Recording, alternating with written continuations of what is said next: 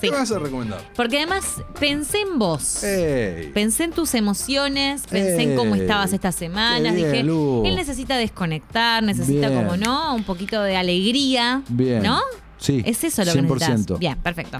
Entonces, voy a ir con esta. Sé que no la viste. Dale. Está en Netflix. Dale. Eh, no es nueva.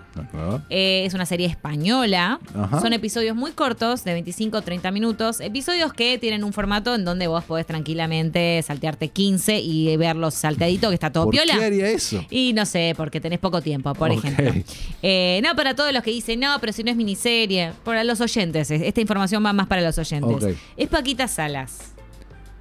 No, ni la, Te agarré, me ni- No la tengo encanta. ni en, ni en el registro. Paquita Sara se llama la serie. Paquita Salas se llama la serie, es una serie que en España Sí. eh, la rompió, se convirtió en un fenómeno, que le fue bárbaro. ¿Por qué nunca hablamos de esta serie? Nunca hablamos de esta serie. A mí me encanta, me la devoré. Es una serie muy divertida. O sea, eh, mira que yo no soy de reírme a las carcajadas cuando estoy viendo algo tampoco. Sí, mentira. No, de reírme a las no, las carcajadas. Sí, de la, la mueca para el costado, la sonrisa así como, ah, esto estuvo bueno, un poquito, pero no de risa. Y, la, ver- y realmente me hacen reír mucho los personajes, es muy graciosa. Eh, para que te des una idea, eh, gira en torno a una agencia de representantes. Paquita, que es un personaje, es una genia, está interpretada por un actor eh, que se llama Brace F. Eh, entonces, bueno, todo el look de Paquita, o sea, si googleas a Paquita te vas a matar de risa porque tiene todo una, un outfit y una onda muy 80s, 90s y hasta un poco Almodóvar. Lo estoy haciendo. Eh, y ella, bueno, tiene la agencia de representantes, pero no está muy ayornada con lo que ha pasado ya. Perfecto, ya la estoy viendo. Ya la está viendo. Bueno, con el presente, ¿no? Con el 2020, el 19, la- no, no, no maneja redes sociales, ¿viste? Se quedó muy en otra etapa de su vida, Paquita. Sí. Pero tiene muy buen corazón, ¿no? Tiene mucho corazón, le pone onda a todo. Y ahora tienen solo Ah, una pará, esto es eh, basado en algo real. Basado en algo real. Ah, tremendo. Y es, eh, tiene una sola clienta, que Ajá. es como Maggie no sé cuánto, que es una piba que la está repegando, pero es la única clienta jugosa que tienen. Después tienen, bueno, mm, más o menos, algunas que pegó alguna publicidad, otra que no sé qué.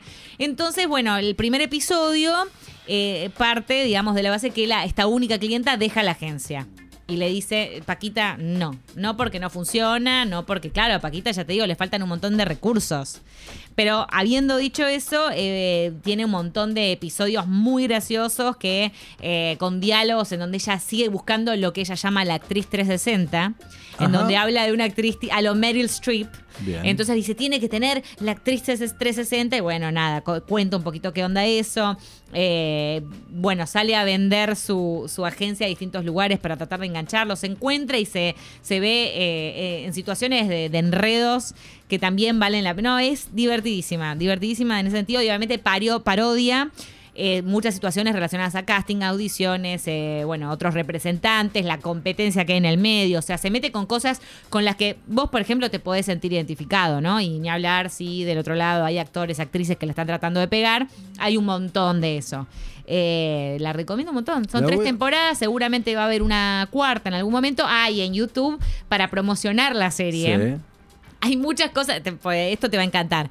Eh, Paquita aparece personificada y se cola, como es una producción de Netflix, eh, se cola, por ejemplo, en la, la rueda de prensa de los de Stranger Things. Y esto es real. O sea, hay, un, hay una entrevista en donde ella se mete, Ajá. obviamente nada, con discusión, con conversación de por medio antes. Sí. Están todos los pibitos de Stranger Things y aparece Paquita diciendo, hola, hola, que no tienen, pues que no tienen agente, pues que estoy aquí, tú, hay niños, algo como lo- los parchís, ¿cómo se llama? esa? O, o tienen que hacer una, una boy Me- band. Me gusta tu acento. ¿Viste? Mi acento se, se fue un poquito para otro lado en un No, no, momento. está todo- está Ahí va bien. Bueno, entonces por ese lado y los de Stranger Things la mina como diciendo quién es esta persona y qué está haciendo acá. Quiero ver eso. Eh, tienen que ver esto y tienen que ver esta serie si quieren pasarla bien y divertirse. Los personajes son una joyita. Perfecto.